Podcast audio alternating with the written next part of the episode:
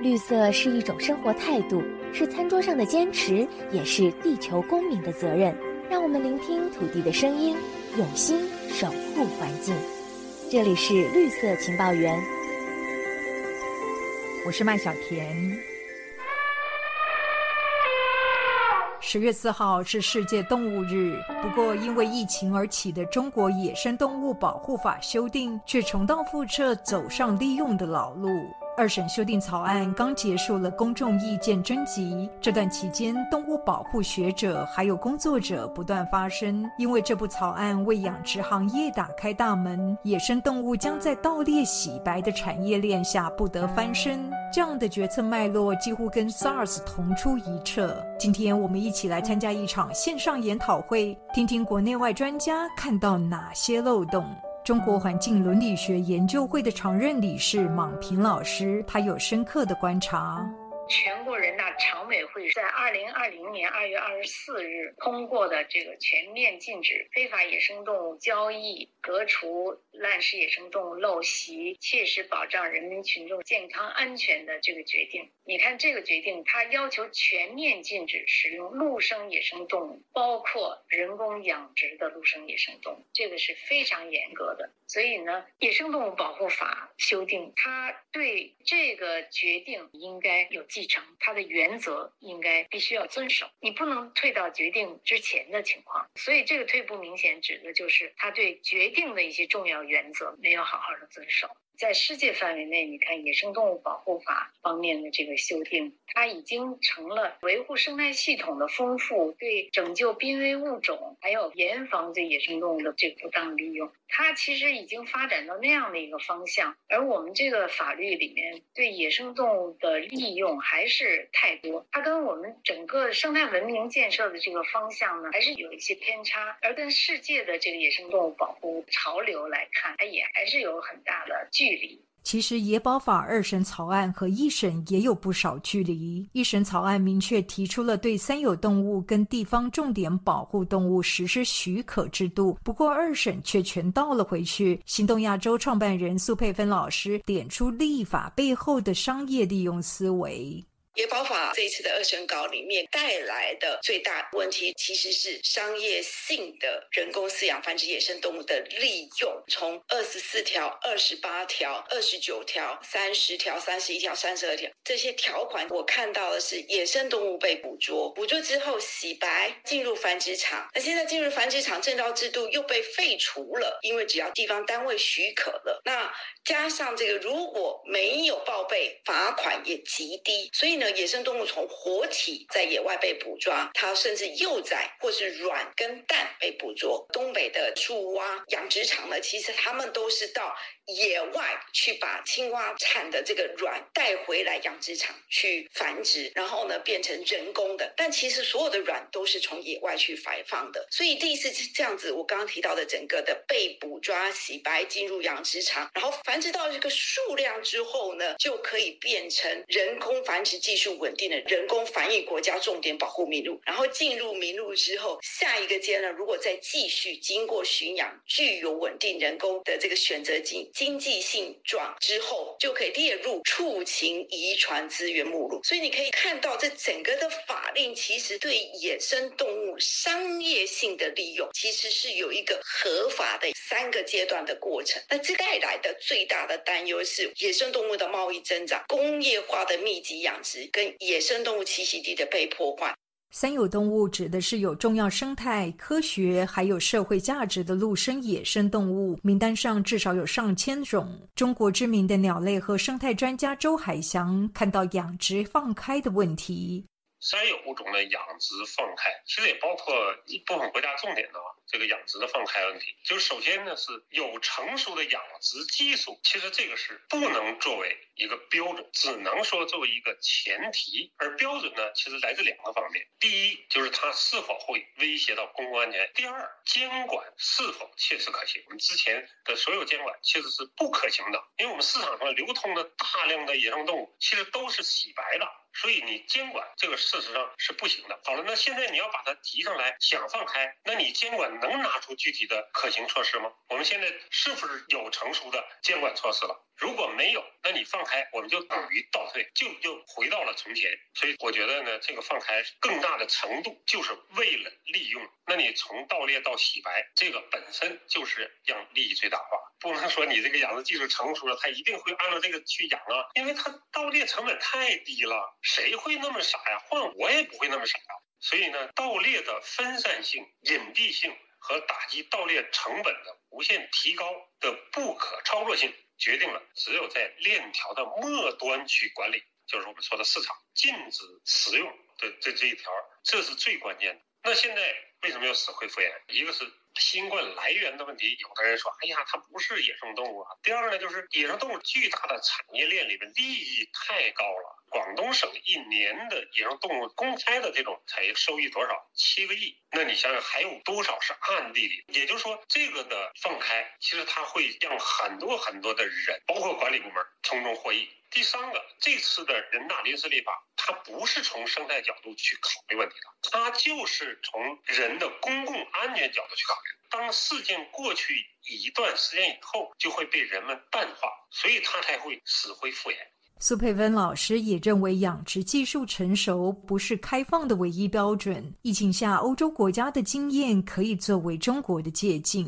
如果只是因为技术养殖的成熟就可以允许我们与欧洲的皮草动物的养殖，在北欧、东欧，他们的技术养殖都已经到了一个阶段，甚至把他们现在的养殖技术都引到国内来。但是现在欧洲已经有二十多个国家都已经废除皮草的养殖。上周拉维亚它这个国家呢，它又废除了皮草养殖，因为公共卫生安全。荷兰本来二零二四年才要废除水貂养殖，提前到。二零二零年年底就把它结束了。那这个是一个我们的借鉴。虽然这个养殖技术成熟，但是只要跟公共安全、人体健康有冲突，就废除了。这个是我们可以去学习。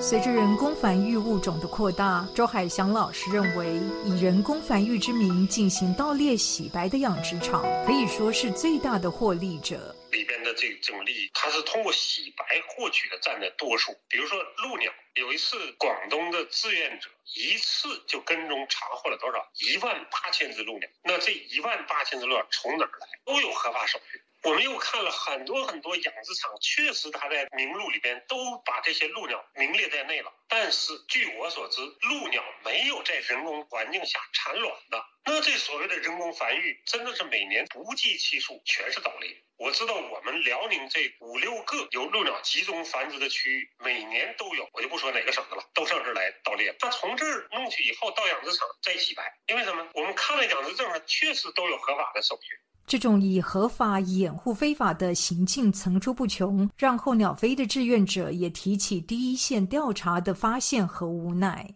早在二零一七年的时候，我们就收到了线索，青海德令哈那边有两个很大的雁鸭类的养殖场，他们都是证件齐全。然后他是怎么操作呢？每年四月底到七月份，在这个斑头雁的繁殖产卵的季节。有当地的牧民去产卵地、繁殖地去捡蛋，他这个养殖场把蛋收过来，用自己的机器去孵化，这就是他的一个盈利的一个套路。然后我们是直到二零一九年七月才去，这个时候其实已经接近尾声了。我们去了以后是看到了各种不同天数大小的各种雁鸭啊，孵化器里还有几千枚正在孵的蛋。但实际上我们在现场看，两个养殖场几乎是一只种雁都没有。但是这个案子在当地我们举报的时候就遇到了一些麻烦，因为它证件齐全，然后呢我们也没有它直接。盗猎直接收购的这些证据没办法直接立案，也不好查。实际上，这两家养殖场养成一些小幼苗以后，再转手卖给安徽啊、江苏啊、全国各地的很多雁鸭类的养殖场。然后这些养殖场就有两种途径了：一种可能是野味市场，还有一种很大的需求就是卖到各地的动物园、景区去做一些放飞表演之类的。这部草案继续把动物展演写进野保法。中国立法会拯救表演动物项目的负责人胡春梅这么说：“动物表演只是出于娱乐目的的商业性利用。”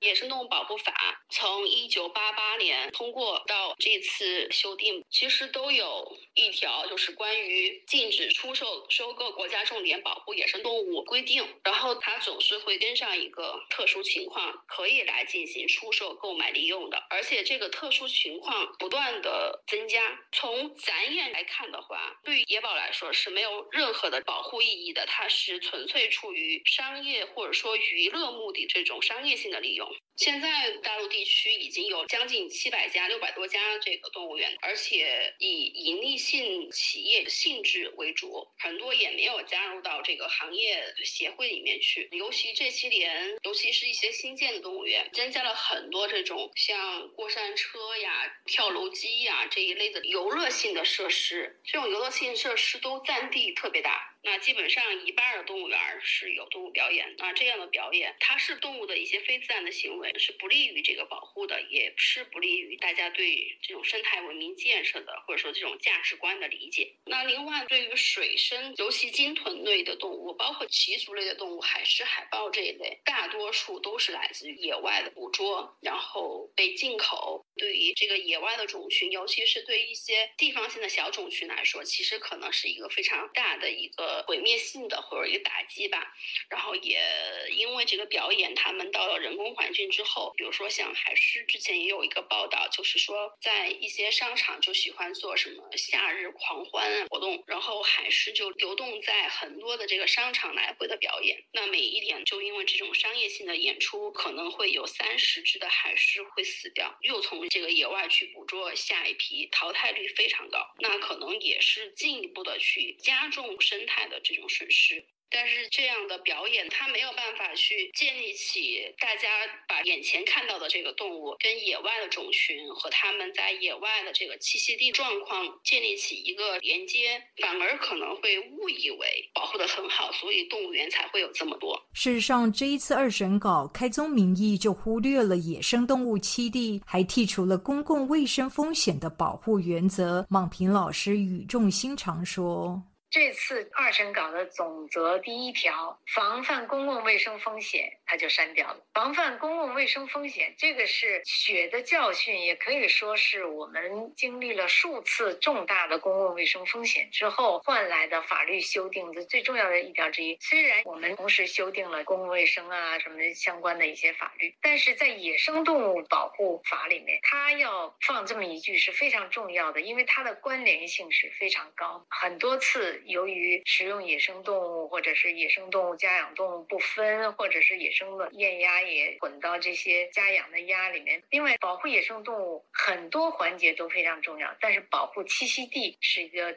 最重要的这个目标之一。所以呢，建议总则第一条要加上栖息地保护。苏佩芬老师提醒，公共卫生利益应该要大于行业利益。因为这么多的商业利用，那其实就会再度就回到二零二零年大流行病它的苦痛。现在这个商业性利用虽然短期之间的利益好像是可以帮助经济的发展，甚至所有的扶贫，但是如果我们从大的这个国家的利益来讲，还有我们现在地球村的这种利益来讲，其实这个算起来它的成本其实是损失可能是更大的。同时呢，二审搞立法的时候，它的科学性呢一定是要。去重视的。因为这个病毒跟人畜共患疾病的不断爆发，从动物传给人，那这些动物呢，因为都是被迫离开了原来的自然生存环境，变成人跟动物之间的安全距离被降低了。所以呢，这也是世界卫生组织现在他们的报告里面提出来，百分之七十五到百分之八十的流行性疾病呢，都是来自人畜共同疾病。所以，我们如果不再停止对野生动物的商业性利，用只是少数的产业的这种获利，然后造成这么大的损失，在二审稿里面，我觉得是大家最大的担忧。